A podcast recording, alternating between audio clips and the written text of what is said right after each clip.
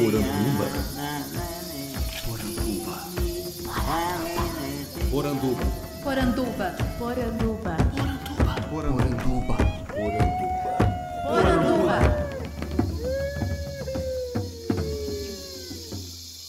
Bem-vindos à nossa Poranduba, o podcast sobre as histórias fantásticas do folclore brasileiro. Eu sou Andreoli Costa, o colecionador de sacis, e serei seu guia. E no episódio de hoje nós vamos conversar com os pesquisadores responsáveis pelo desenvolvimento do jogo educativo chamado Sambaquis, uma história antes do Brasil. Esse foi um game desenvolvido pelo grupo de pesquisa Arise da USP em parceria com o Grupep Arqueologia da Unisul. Então hoje a gente vai conversar com Alex Martiri, que fez o desenvolvimento e a programação do jogo, com a Jéssica Mendes Cardoso, que estuda o sambaquis na questão da zoobiologia, com a Renata Estevan, que estuda os ritos funerários, e com o Tomás Partiti, que foi o responsável pelo roteiro do jogo. Vamos lá? Vamos ver agora outro tipo de sítio arqueológico muito comum no Brasil: o sambaqui. Sambaqui é uma palavra de origem tupi, tambaqui, que significa concha amontoada ou monte de conchas. A população local conhece como concheira, casqueiro, berbiqueira ou ostreira. Alguns sambaquis são muito altos, com até 30 metros de altura e 400 metros de comprimento. Como diz o nome, trata-se de um depósito de restos de mariscos, ostra, camarão, caranguejo, ossos de peixe e de mamíferos marinhos. Restos alimentares acumulados por milhares de anos por antigos pescadores-coletores que viviam nessas regiões. Alex, você então que foi o desenvolvedor, é, eu queria que você me explicasse como é que foi esse processo de pensar, de ter a primeira ideia para criar o Sambaquis. Então, é, é bom, é, a ideia partiu de nós quatro, né, desenvolvedores, mas o, o Arise, né, um grupo de pesquisa, ele já tem, desde o seu início, a, essa vontade de fazer alguns aplicativos, né, algumas simulações interativas e a nossa primeira simulação, nossa primeira ideia, surgiu né, da, de conversas com a Jéssica Renata sobre sambaquis. Enfim, a gente já, já se conhecia de escaneamentos que a gente fazia lá no museu. E aí o Tomás e eu levamos a ideia para elas, junto com a Juliana, né, que é a nossa colega do Arise. E as nossas colegas eh, gostaram muito, toparam esse desafio, né? Que é fazer essa, esse jogo que no começo era algo bem mais simples, era uma simulação mesmo em primeira pessoa, de você andar por um sambaqui e encontrar alguns artefatos. E a ideia foi ficando mais ousada, né? A ideia foi crescendo e acabou se tornando, ao invés de uma simulação que seria um, um walking simulator, digamos assim, virou um jogo de fato. O jogo foi sendo repensado, digamos assim, a todo momento do desenvolvimento, né? Então foi bastante trabalhoso desenvolver esse produto ao longo de 20 meses né, de projeto, mas a gente ficou bastante satisfeito com o resultado, assim, principalmente com os testes que a gente já fez com alunos, enfim. A gente está bastante orgulhoso, acho que é uma grande conquista para o grupo de pesquisa e também para é, eh, a, academia aqui do Brasil, né, mostrar o seu valor também, numa época que a gente está tendo problemas aí para tentar justificar o porquê que a gente existe acho que o jogo também é, serve para isso, né, para mostrar que existe uma produção acadêmica feita com material é, baseado em pesquisas sérias, né, e que a gente faz essa extroversão de resultados para fora do, dos muros da academia, para fora dos muros da universidade. Uhum. Essa é uma, é uma da proposta do nosso grupo e também é, acredito que é o pensamento de todo mundo que esteve envolvido com esse projeto que é levar isso para fora da universidade, né? Que a gente sabe que quando a gente produz lá o nosso artigo, enfim, nossa dissertação, nossa tese, ela pode ser brilhante, como é o caso de muitos colegas nossos, e só que a gente sabe que vai gerar um PDF ou vai ficar na biblioteca, não há uma extroversão de, de conhecimento de uma maneira que chegue mais ao público, assim. Então, essa questão, essa preocupação com a divulgação científica é muito importante para a gente, e foi isso que a gente tentou fazer no jogo, e eu acredito que a gente conseguiu, assim. É, tô satisfeito, mas é claro, o jogo foi lançado agora, a gente ainda precisa de alguns meses para poder avaliar melhor o impacto dele os resultados. Perfeito, cara. E eu queria então saber dos, dos demais, né? Como é que foi esse processo de pensar as suas pesquisas em relação com um produto que, por ser um game, tem que ser divertido. Foi desafiador, né? Foi uma preocupação de vocês. Jéssica, como é que foi isso? Bem, eu trabalho com zooarqueologia, que é a área da arqueologia que estuda a relação entre os animais né, e os seres humanos no passado. Então, uma das partes que eu mais me dediquei no jogo foi pensar em toda essa construção de como que as pessoas no sambaquis se, se relacionavam com os animais. Então a gente fez toda uma, uma um modelamento tentando ser o mais fiel possível com ecossistemas brasileiros, né? No jogo é possível visualizar a parte da floresta, que seria a Mata Atlântica, a parte de restinga, né, de mangue e um ambiente lagunar, de lagoa. E os animais também que estão presentes no jogo, né? O personagem principal, ele tem que coletar os, os recursos, né? Entre, entre essas ações, entre essas missões, tá a pesca, tá a caça, que é o meu objeto de pesquisa, mas o que é mais desafiador é como colocar isso no jogo, né? Como que transforma o vestígio que eu estudo com algo prático e que seja visual e que seja fácil das pessoas entenderem como é que funcionava. Né? É, uma coisa que já chama atenção para todo mundo que começa o jogo, né? É aquela baleia na praia. Sim. bem, bem icônica, né? Por que, que ela tá lá? Bem, o próprio sambaqui, na verdade, ele é o sonho de todos os arqueólogos trabalhar com sambaquis, principalmente aqui os do Brasil, porque eles são montes formados por vestígios de fauna.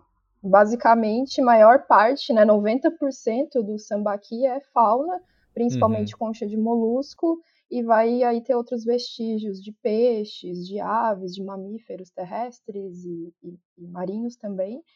E a questão que a gente discute na zoarqueologia é até que ponto as pessoas se adaptavam para caçar e para pescar, né? No caso, a baleia ali encalhada é, de certa forma, uma provocação, porque será que eles caçavam as baleias ou será que eles só aproveitavam os encalhes, né? Uhum, entendi. A gente não tem certeza exatamente de como que se dava essa captura desses animais. Legal. E, e a Renata, sua área é qual mesmo? Então, é, minha área de pesquisa no mestrado, né, é sobre justamente sobre os sambaquis, e sobre o tema em específico sobre os sepultamentos, né? Eu estudo padrões funerários em sambaquis é, da região sul e sudeste. A dificuldade ou a, era realmente transformar essas coisas que a gente tem na pesquisa, né? Tá, e assim, o que, o que a gente escolhe dos elementos funerários para colocar no jogo, já que os sambaquis, né, é, principalmente os sambaquis monumentais, que são os grandes sambaquis que a gente tem muito na região sul e sudeste, são sambaquis cemitérios. O jogo está condicionado a isso também, de certa forma, porque as missões é, são coisas, são missões do cotidiano deles, como a, a Jéssica falou, né, sobre a caça, a pesca, mas no final o jogo finaliza com o enterramento, né, com a parte do cerimonial funerário. Então todas as missões são para pegar é, objetos na paisagem, para pegar coletar fruto, caçar, pescar, para fazer o cerimonial funerário no final. Então a gente fez meio que um, um sepultamento ideal, né? Porque tem, eles têm vários elementos dos quais a gente não encontra todos os enterramentos que a gente é, escava nos sambaquis, né? Mas que a gente colocou lá marcas de. colocou as estacas, colocou é, os artefatos, colocou a manta, né, a, a, mortalha, que a gente chama que era feita de, de material vegetal. Enfim, né, a gente tentou fazer um sepultamento ideal e a gente não encontra em todos os sepultamentos todos os elementos que a gente colocou no jogo. Mas a gente quis mostrar, optou por colocar todos os elementos para mostrar é, a diversidade que a gente encontra, né? E, e uh, o começo do jogo ali que a gente, os personagens encontram um esqueleto no, num sambaqui. Eu vi que recentemente a gente teve um, uma, uma descoberta dessas, né? Acho que no ano passado, em Florianópolis. Foi uma inspiração para o jogo ou isso é tão comum assim que, que não tinha como ser diferente? É, na verdade, esqueletos em sambaqui são bem comuns, é, porque, como eu falei, grande parte deles, principalmente os grandes, os monumentais, né, que a gente tem aí sambaquis de até 30 metros de altura, no passado eles eram até maiores, é, que eram cemitérios. E, o, e no sambaqui, né, as conchas preservam os ossos. E, e ossadas de quantos anos? Então, é, os, os sambaquis a gente tem aí idades, datações de 8 mil anos a mil anos atrás. Né? É, a gente tem, por exemplo, o sambaqui da Cabeçuda, que fica em Laguna, lá em Santa Catarina, é, que é um, um sambaquis bastante estudados, é, que a gente fez um, um trabalho em 2012 com o nosso grupo de pesquisa, né, que eu e a Jéssica fizemos parte, o grupo Eperquiologia da Unisul, é, e a gente datou alguns sepultamentos que a gente encontrou durante a escavação e eles têm aproximadamente 3 mil anos. Então, eles têm data datações bastante antigas. E Tomás, você foi o responsável pelo roteiro do jogo, né? Você sofreu muito para juntar todas essas informações num, num roteiro só? Então, a ideia foi muito ler né, esses artigos e essas pesquisas científicas que nós tivemos acesso, que tanto a Jéssica quanto a Renata fizeram o levantamento, e de certa maneira algumas coisas meio que vieram naturais do ponto de vista já das próprias eixos temáticos, né? Por exemplo, a questão do, de trabalhar o cotidiano e o ritual de sepultamento estavam muito claras pela própria essência da proposta do projeto lá atrás. Já ali a gente já meio que já tinha encaminhado um pouco e não foi complexo nesse sentido. A questão, a questão foi que ao longo do desenvolvimento da paisagem e tal, nós fomos tendo, fazendo pequenos ajustes na forma como que as missões iam ocorrer, é, ou, por exemplo, na maneira como elas seriam representadas, né? Então nós a questão da pesca, como nós íamos representar a paisagem e questões desse, nesse aspecto. Mas o roteiro foi bastante uhum. simples até. Vale lembrar que, claro, tudo isso que a gente escreveu seria uma versão ideal, né, numa construção. Então a gente tá, teve que tomar certas escolhas também em alguns aspectos, porque né, a gente sabe que as pesquisas nem sempre vão conseguir ser abrangentes em tudo, e certos aspectos acabam que precisa de certas escolhas nossas. O que mais que vocês tiveram que fazer uma escolha? Por exemplo, é, a vestimenta dos indígenas. É, isso foi uma, uma proposta de vocês ou existem já estudos que mostram que era assim que eles se vestiam, era assim que eles se pintavam, sabe? Então, as minhas colegas vão poder responder melhor isso. E que eu saiba, eu acho que não, né? Não tem, assim, é, não tem como saber. Mas eu coloquei, né, no modelo 3D ali, aquelas tanguinhas, né, cobrindo as genitálias ali, é, justamente para não ter problemas depois, né? A gente já, como é um jogo para todas as idades, embora a gente saiba que que os mais novos eles não olham com esse tipo de maldade, né? É, com essa uhum. maldade é, pode ser que os pais fiquem um pouco receosos, enfim. E o jogo já tem, digamos, topless, né? Ali da, da das indígenas. Então é, a gente optou por colocar ali uma tanguinha mesmo no, no, no, pessoal, mas que eu saiba, não, não se sabe ao certo. Mas as, as minhas colegas vão poder tirar essa dúvida com você agora. É, então, é, no sambaquis é muito difícil a preservação de vestígios vegetais, né? É muito raro conseguir encontrar é, vestígios, enfim, de vestimentas, de madeira, de, de plantas em si.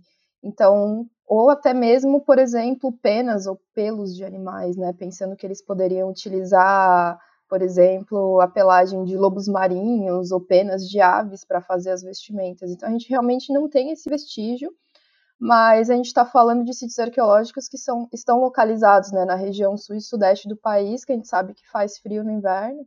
Então, possivelmente essas pessoas utilizavam algum tipo de, de, de vestimenta para se proteger do frio, mas a gente não sabe como é que era. Então, realmente foi uma escolha, uma das né, escolhas do jogo, de de colocar a tanguinha ali, supondo que era um período do verão, né?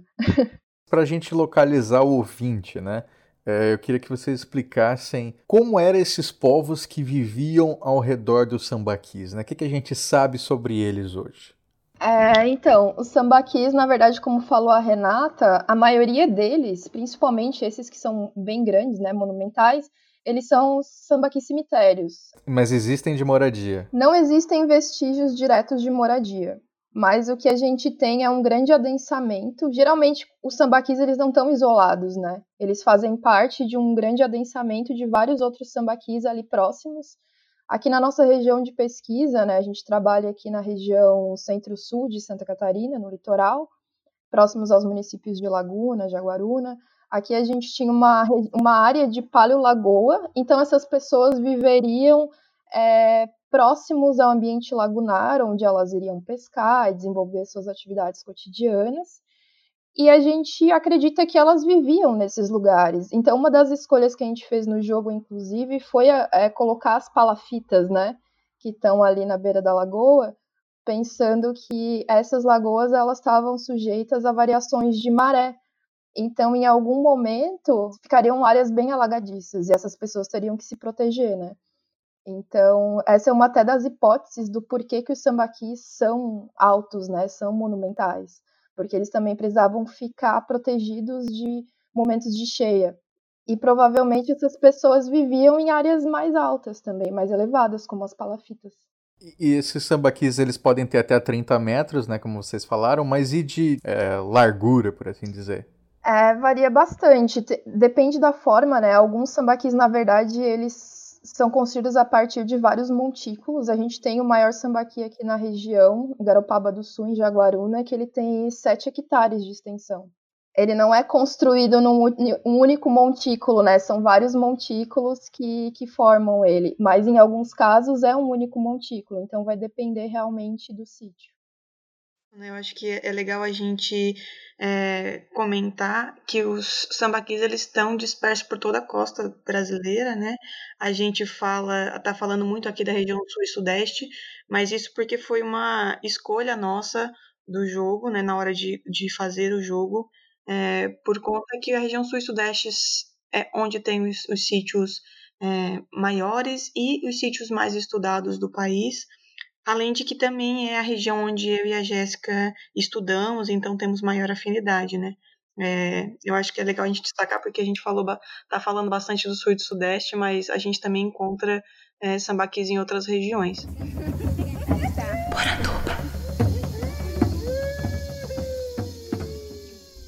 Nas camadas mais profundas desse material fossilizado, é comum encontrar sepultamentos humanos, Há covas individuais e coletivas, corpos estendidos e em posição fetal e muitos cobertos com pigmento vermelho. Alguns corpos foram enterrados com artefatos de pedra polida, osso ou concha. Foram encontrados também potes de cerâmica. No sambaquis do litoral de Santa Catarina foram descobertas estatuetas de pedra polida. São os zoólitos, figuras de animais representadas de maneira estilizada, representando em geral baleias, peixes e pássaros. Os zoólitos são peças refinadas, de grande beleza. Alguns deles têm uma cavidade rasa no centro da peça, que pode ter servido para colocar corantes ou alguma substância usada em rituais. E aí, junto a, a esses corpos, a gente tem os artefatos, os adornos, como lâmina de machado, quebra-coquinho, tem os adornos elaborados a partir de conchas, ossos de ave, dentes de tubarão, que são talvez materiais que eram do próprio, do próprio morto, né, da pessoa que foi enterrada. É, outra coisa recorrente também são sepultamentos que têm ocre, Ocre é um pigmento vermelho é, de origem mineral que a gente encontra ossos totalmente vermelhos, né? Então, é, na hora desses enterramentos, eles colocavam é, o ocre é, sobre o, corpo do indivíduo. Em alguns casos, a gente aí não tem certeza se era sobre o corpo, né, a, a carne do indivíduo, ou se às vezes poderiam também depositar quando os ossos já estavam decompostos, né? É, é algumas coisas que a gente não tem é, bastante certeza ainda. A gente encontra, não em todos os sepultamentos, mas em alguns casos, que hoje a gente encontra a marca da estaca, que, que são os negativos que a gente chama, né, como a Jéssica falou, é, madeira é algo que não, que não, se, não preserva no sambaqui, né? É, com o tempo ela acaba se decompondo, mas a gente consegue encontrar as marcas, os negativos, e aí as pesquisas feitas a partir de sedimentos nessas áreas, a gente é, os pesquisadores descobriram que, que era usado madeira nesses locais, né? Então, talvez para proteger o corpo, para delimitar o corpo, para né, mostrar que o corpo estava ali de alguma forma. Como que para identificar que ali havia o, o enterramento, né? Isso. É, outra coisa também que a gente não encontra, né, de forma física hoje porque se decompõe, são as mortalhas é, feitas de material vegetal. É, isso também a gente consegue inferir por análises feitas nos sedimentos. Só que assim, né, quando a gente faz essas análises, essas interpretações, é sempre diante de um contexto, né? Nunca é a partir de um sepultamento isolado. Então a gente não pode pensar que aí é só um esqueleto e, e a partir disso a gente está inferindo várias coisas, né? Vocês têm um trabalho para tentar interpretar o que, que significaria isso? O que, que é a mortalha? O que, que é o ocre? Por que, que eles faziam isso? Bom, é, na verdade, o porquê exatamente, né? A gente é, a gente não, não consegue alcançar, principalmente porque o, esse, o grupo do samba aqui são os grupos que a gente não tem contato, né? Então, gente, muitas coisas são inferências a partir de padrões recorrentes que acontecem, que a gente observa nos diversos sítios estudados, que aí vão fazendo algumas é, interpretações, né? Mas nem tudo é possível ter certeza, ter clareza é, do real significado, né? Uhum. E Alex, como é que foi para conseguir convencer né, as entidades de fomento a é, dar dinheiro para esse projeto, né? Porque a gente sabe que não estamos num momento fácil. ah, então, aí que vem o, mais é, incrível, né? Não, a gente não recebeu um centavo sequer para fazer o jogo durante 20 meses, assim. Ah, o grupo é do CNPq, mas assim, é, todo grupo de pesquisa ele é registrado no CNPq. É uma uhum. formalidade, uhum. né, para ele constar no diretório, mas não se recebe um centavo sequer. Uhum. E, e, como é um grupo de pesquisa, não é um laboratório, enfim, a gente não pode pedir verba de auxílio à pesquisa, nada disso. Então, o, o projeto todo foi feito sem nenhum centavo de, de agência de fomento, e por várias vezes a gente teve que fazer uma vaquinha de desenvolvedores para poder finalizar o jogo. E porque os assets são em dólar, né? Então é, é, é, é, legal falar isso, assim, porque é aquilo que eu comentei lá no, no, no comecinho, que a gente tem que ficar justificando por que, que a gente existe né, para a sociedade, por que, que a pesquisa existe. E nessas horas as pessoas não têm noção, muitas vezes. Eles acham que a gente está lá fazendo balbúrdia, né?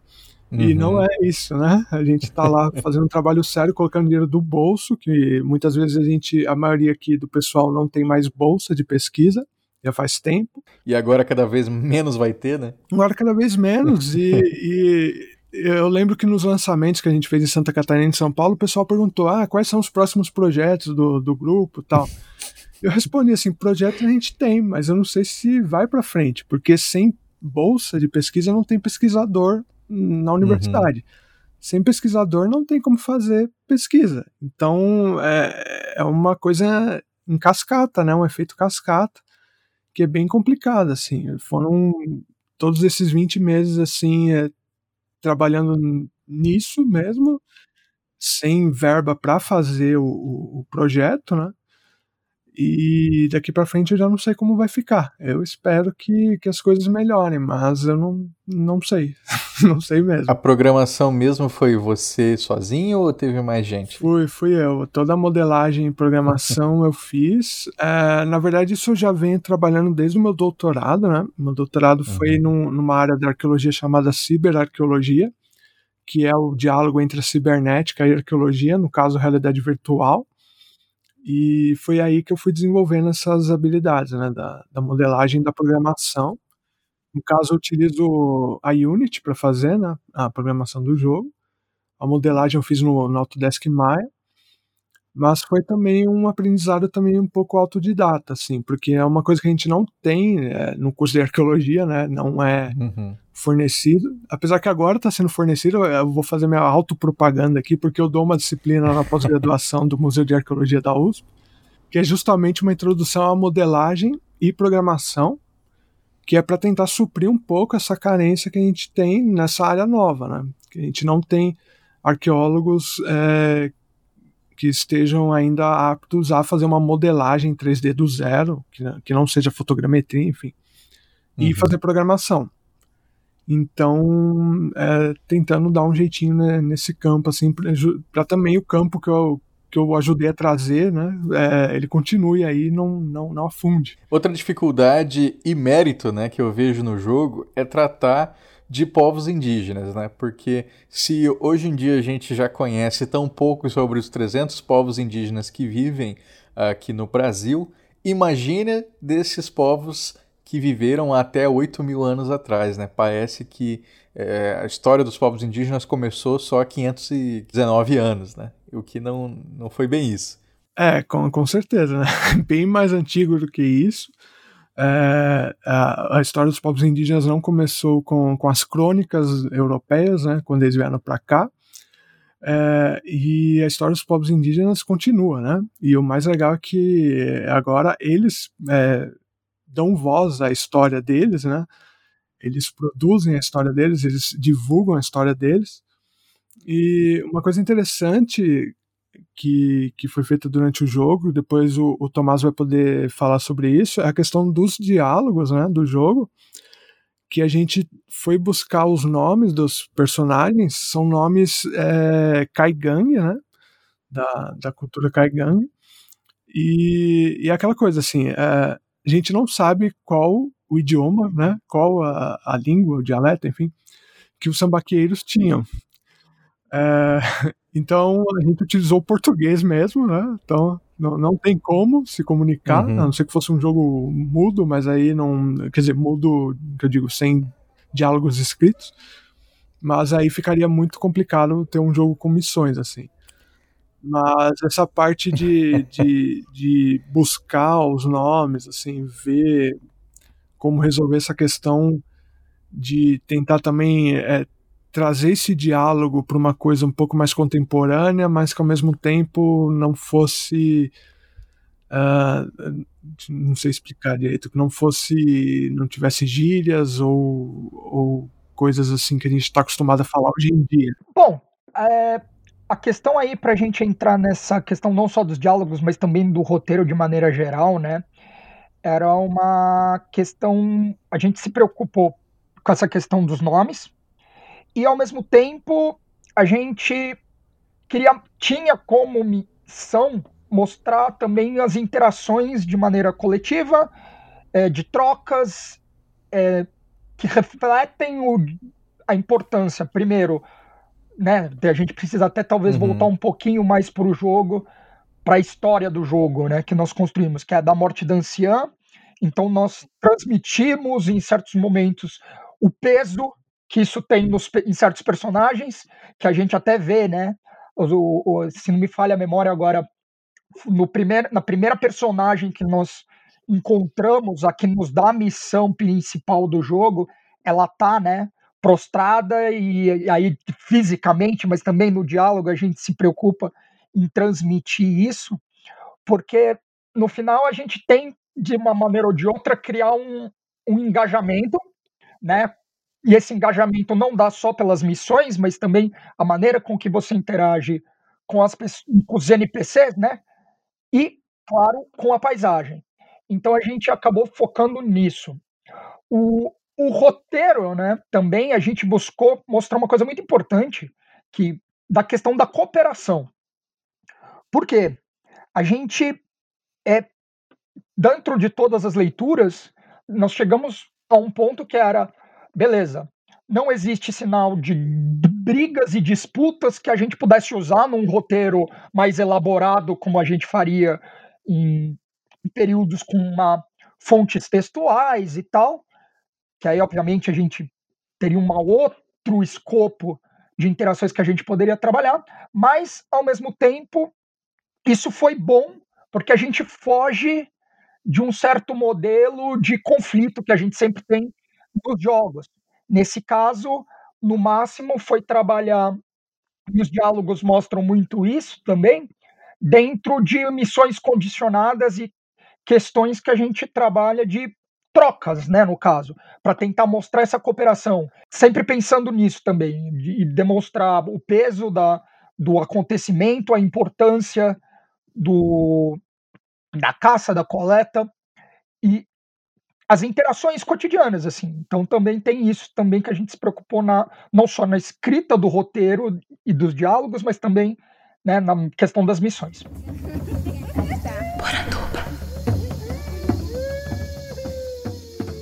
Os sambaquis são sítios arqueológicos importantes, mas eles correm perigo.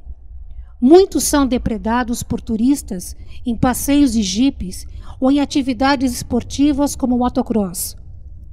Outros tantos são destruídos nas obras para abertura de estradas ou de loteamentos litorâneos. Muitos sambaquis foram moídos e transformados em farinha de ostra ou para servirem à construção civil. As itacoatiárias e as pinturas rupestres também correm perigo de serem destruídas por máquinas ou pela ação criminosa de indivíduos que escrevem ou riscam as rochas, danificando as gravações e as pinturas. Os sítios arqueológicos são patrimônios culturais da nação. Constituem um bem histórico e cultural valioso que conta a história de nossos ancestrais. Conheça preserve e divulgue essa riqueza nacional. Uhum. E, e uh, ainda sobre essa questão dos povos indígenas, o que a gente vê não só desconhecimento, mas também muito preconceito, né? Tem muita gente que acha que eh, indígena não tem, tem lugar mais no Brasil de hoje. Que que olhar para trás, olhar para esses para essa história tão ancestral pode nos ajudar a mudar um pouco é, para os jogadores, né, ou para quem interagir com esse jogo, essa perspectiva é, tão preconceituosa? Bom, acho que é o interessante, aí eu já aproveito e já faço a minha análise dentro dessa perspectiva, é que eu acho que, claro, nós estamos falando de um grupo mais recuado no tempo, mas ao mesmo tempo nós estamos falando, ó, existiam pessoas aqui, quebrar aquele senso que existe, e acho que talvez seja até um que fundamenta esse preconceito que vem da questão, né? Os índios só existiam depois, dos euro, depois da chegada dos europeus. Então, na minha perspectiva, que é mostrar que, ó, tem gente que viveu há 3, 4 mil anos atrás. Hum, se outros colaboradores quiserem trabalhar com outros projetos também aí no Arise, fazer outros jogos, porque a gente sabe, né, que a ocupação humana é bem mais recuada, e também mostrar que esse projeto pode ser usado e o modelo do Arise, né, que o Arise construiu de gamificação, pode ser usado por comunidades indígenas hoje para advogar as suas causas e trabalhar com a propagação dos seus saberes, claro, curados por eles e comentados e claro, com uma, né, aquela coisa, do mesmo jeito que as nossas a Jéssica e a Renata deram a consultoria, né, como especialistas na área, com, no caso, para grupos indígenas hoje, no presente, trabalhar nesse sentido. Claro que cada um deles, cada grupo vai ter as suas demandas, mas eu acho que é um modelo que a gente pode trabalhar nesse sentido também. O game não só apresentar né, conhecimento do ponto de vista educativo, mas também mostrar as histórias das, desses grupos e aí, obviamente, mais próximos, poderia trabalhar de maneira até mais complexa no jogo do que nós trabalhamos. Por muito tempo a gente utilizou aquele conceito, né, de arqueologia como estudo do passado e que isso na arqueologia contemporânea se modificou. A gente hoje fala que a arqueologia é estudo do passado e também do presente, porque a gente vê o quanto é importante as pesquisas arqueológicas para as pessoas atuais, né? Pessoas que tiveram as suas histórias silenciadas, como foi a questão dos povos indígenas. Então a gente tem um papel social de contar essa história, de valorizar, de transformar esses indígenas que foram negligenciados como protagonistas de uma história, que é o que acontece no jogo, né? Então a gente mostra que a história humana ela é muito recuada. E eu acho que dentro da própria arqueologia, por muito tempo, se reproduziu essa, essa noção de que né, na pré-história todas as pessoas eram primitivas, elas viviam só para caçar, só para comer. E na verdade hoje a gente sabe que não, que eles viviam muito bem, que eles tinham arte, que eles tinham religião. E eu acho que na questão dos estudos científicos dos sambaquis a gente vê isso, que eram povos que não estavam só preocupados né, com a coleta, com a caça, com a pesca, mas eles produziam arte também. Eles davam sentido para a vida, né? Inclusive pela, pela questão da, da, do como que eles lidavam com a morte. Isso não vem da civilização, Exato. isso vem do, do da, da experiência humana.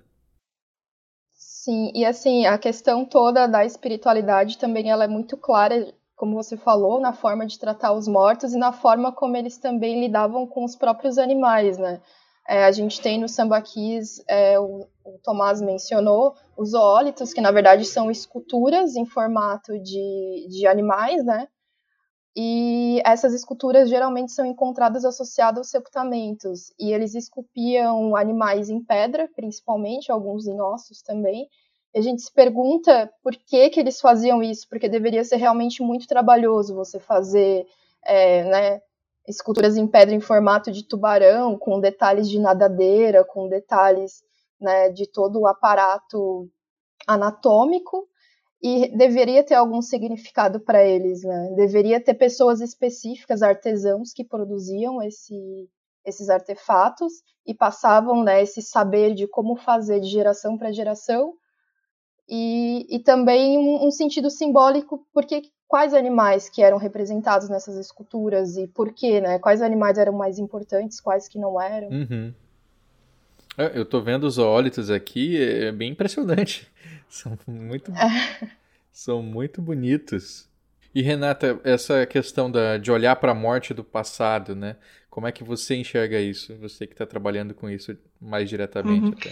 Então, é, eu acho que uma coisa bastante interessante do jogo também é, dessa questão que a gente fala, né, da extroversão do conhecimento, e que a Jéssica falou do protagonismo desses grupos, é, que no jogo o, o, próprio grupo sambaqueiro que conta a sua história, né?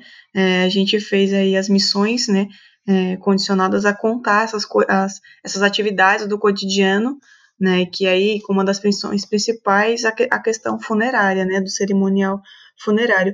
Eu acho que, que é interessante para a gente pensar né, e lembrar que esses grupos, é, os grupos indígenas, eles têm uma história de muito, de muito tempo atrás e que é, ela não vem de 500 anos, né? Não é uma história construída de 500 anos para cá, e sim de 8, de 10, de muito mais tempo atrás.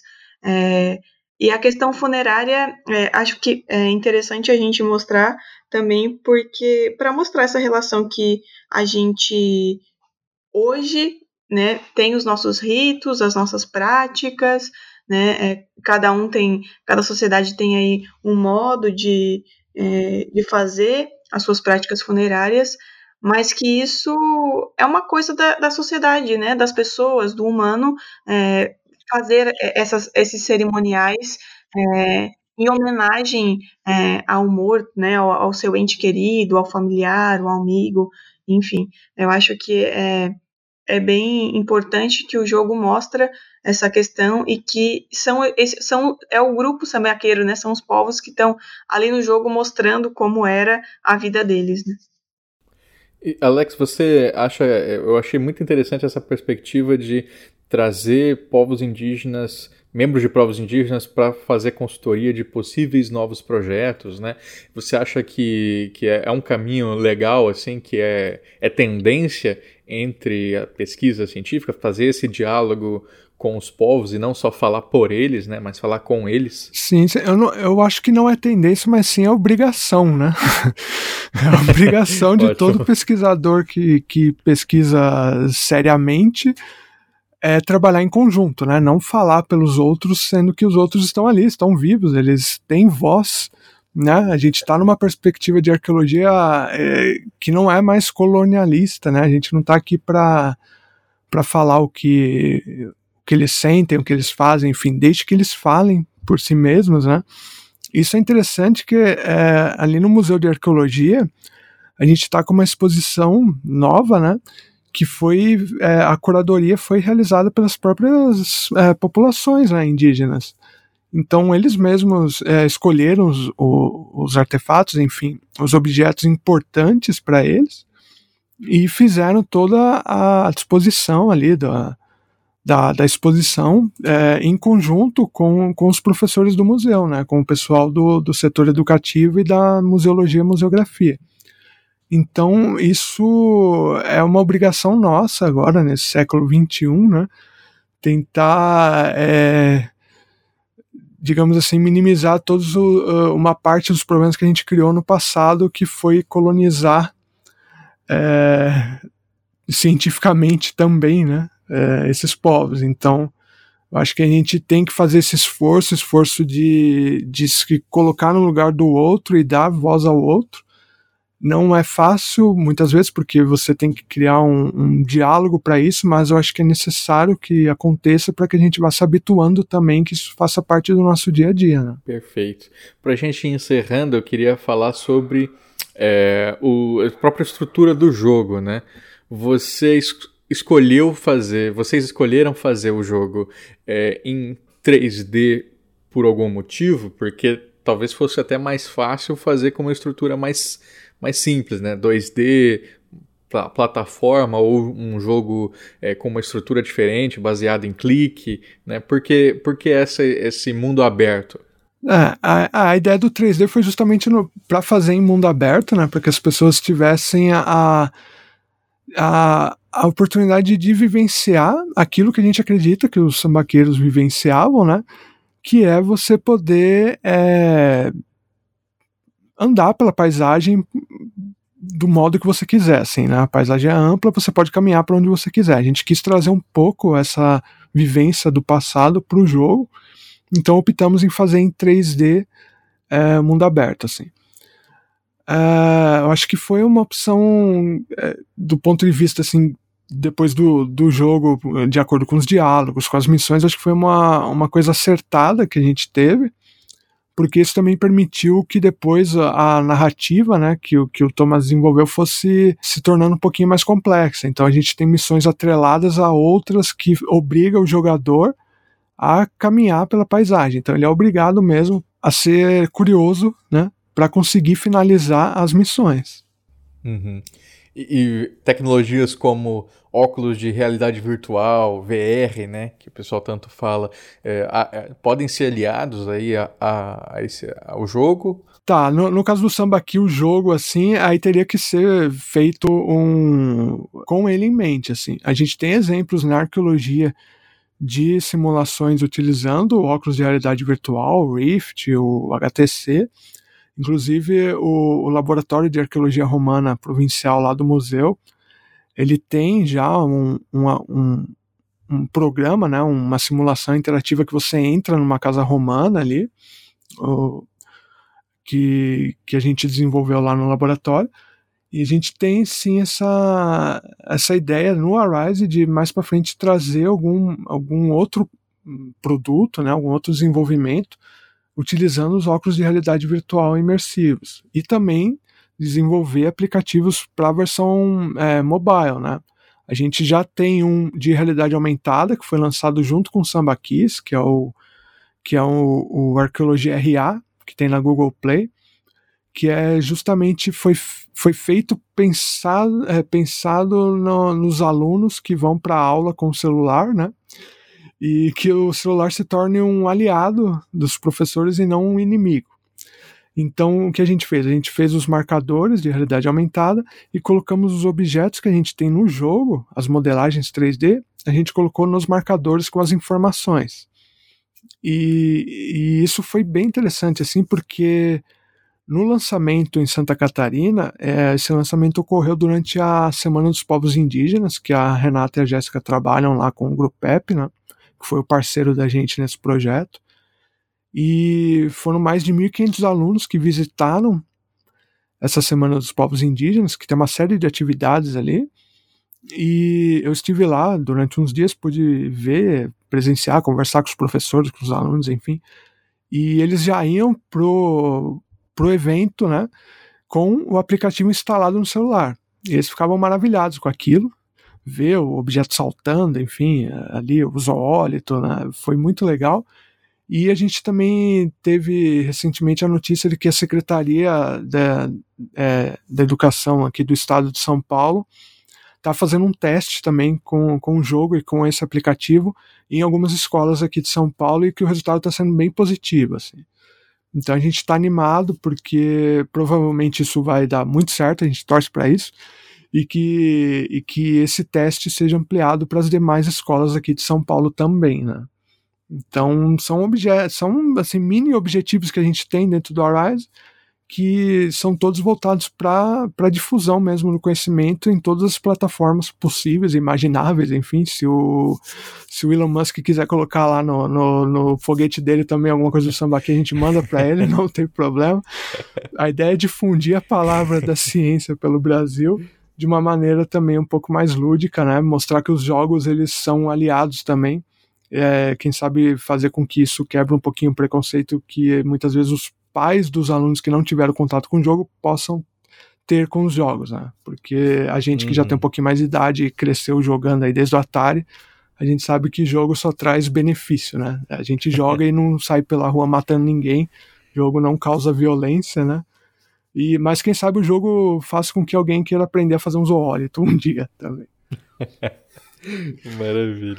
Jéssica, se você puder dar os seus recados finais aí, que, que um, uma conclusão, um encerramento do seu pensamento. Bem, para mim, acho que para Renata também, uma das coisas que inspira a gente, além de estar tá difundindo a nossa própria pesquisa, né, que é o que a gente faz no dia a dia, no laboratório, é que o nosso grupo de pesquisa, onde a gente se formou, né, onde a gente começou a nossa iniciação científica, sempre trabalhou com educação patrimonial, sempre trabalhou com os povos indígenas. E isso fez com que a gente tivesse esse olhar sensibilizado para a realidade regional das escolas e sobre arqueologia, porque é muito difícil isso ser abordado dentro da sala de aula, né? E, e, principalmente em regiões costeiras, em regiões que as pessoas estão morando e vivendo próximas a sítios arqueológicos. É importante que elas conheçam, que elas sabem do que se trata, para que a própria comunidade ajude né, na preservação desses sítios. Bom, é, eu queria falar o que a gente ainda não comentou e que foi bastante importante, que a gente elaborou também um guia didático é, para auxiliar o professor na sala de aula. É, bom, porque o jogo ele está disponível para download online é, para qualquer pessoa, né? Mas um dos nossos grandes objetivos é para que os alunos né, sejam desse, desses públicos mais atraídos para que o jogo é, ensine um pouco sobre a, história desses grupos, né? Então a gente criou é, um guia didático que fala sobre os sambaquis, né? Fala sobre o conteúdo. A gente escreveu é, de uma forma mais didática né, essas questões essas, da pesquisa científica é, no guia e e quis colocar para apresentar para o pro professor que muitas vezes né, não vem no livro didático é, essas informações, não só sobre arqueologia, mas sobre esses grupos pré-históricos. Então, é, o guia didático auxilia o professor para trabalhar esse conteúdo, né? É, e, além, e aí no guia é, também tem algumas sugestões de atividade para o professor trabalhar com, com os alunos é, relacionado ao jogo, né, ao tema é, do samba aqui. E Thomas, to, Tomás, o seu encerramento aqui pra gente. Bom, é, espero que, o, que as pessoas curtam, né, que a gente possa ter essa missão cumprida, né, de não só ter o, o jogo como educação, mas também agrade aos professores, aos alunos. Quero também aproveitar e agradecer as nossas colaboradoras, a Jéssica e a Renata, porque, obviamente, sem todo o conhecimento delas, esse jogo não, não teria saído. Ao Alex pelo convite de participar não só do Rise, mas também desse projeto. E espero que esse projeto seja só o primeiro de muitos, porque a gente, eu pelo menos acredito que a linguagem dos games pode ajudar em muito é, o ensino da história do Brasil antes dos portugueses, né? Então acho legal a gente levar em consideração isso. Então fica isso e obrigado também pelo, pelo convite para participar. Ah, eu que agradeço. E Alex, então, o seu encerramento? É, eu agradeço também o convite por participar aqui, né? É sempre legal poder difundir os projetos que a gente participa, né? Essa acho que é a coisa mais gratificante, assim. Eu sempre digo que, pessoalmente, eu me sinto mais satisfeito sabendo que alguém está utilizando o produto, está jogando o jogo, do que se eu escrevesse e publicasse um artigo numa revista eh, gigantesca, assim porque eu sei que o artigo muitas vezes ele vai ficar mofando ali eternamente, né? Então é bom saber que, tá, que, que a coisa tem um resultado prático, assim, eu gosto muito disso. Eu agradeço em nome do Arise também, né, o nosso grupo aqui, é, estamos em quatro aqui, né, mas o Arise tem mais pesquisadores, eu convido a todas e todos a verem o nosso site, né, é, lá tem outras outros materiais também ali que a gente fornece no site. Que sigam a gente nas redes sociais, né? Fazer aquela propaganda de praxe, assim, que sigam a gente, né? E, se possível, quem jogar o jogo, por favor, é, perca ali alguns minutinhos e responda o nosso formulário de avaliação que está no site, porque é importante a gente saber é, qual o feedback de vocês, né? Porque a gente quer ter outros projetos, a gente tem que ter uma ideia do que mudar, o que deu certo, o que não deu, enfim, para a gente poder sempre melhorar, né?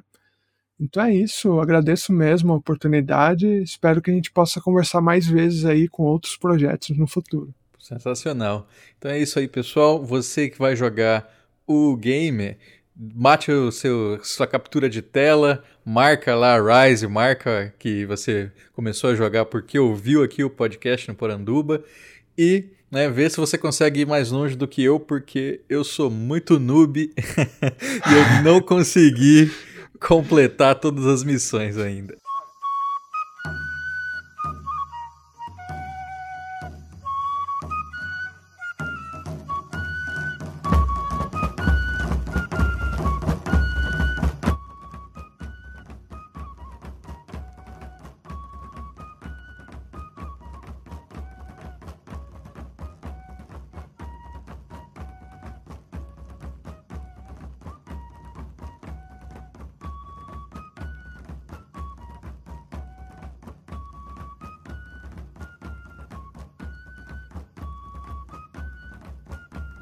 Gostou do programa?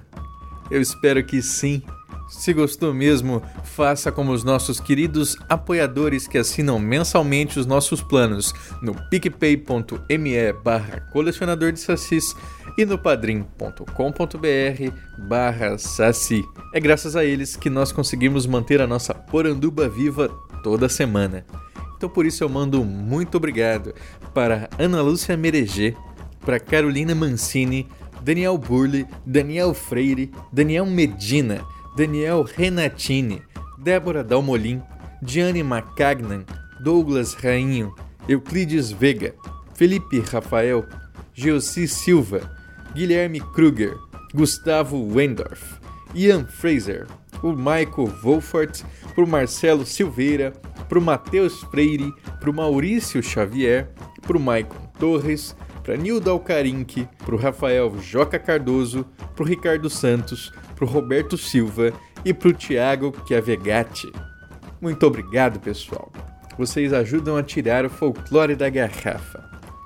Quero deixar mais um recado aqui: não deixem de apoiar a campanha do Catarse do nosso amigo Ian Fraser para o Noir Carnavalesco, uma história de folclore e detetive que se passa numa Salvador fantástica. Ele acaba de passar os 60%, mas ainda tem um bom caminho pela frente. Dá uma olhada lá. Esse podcast foi editado por mim, Andrioli Costa, o colecionador de sacis. Acesse colecionadordesacis.com.br. Um abraço e até a próxima.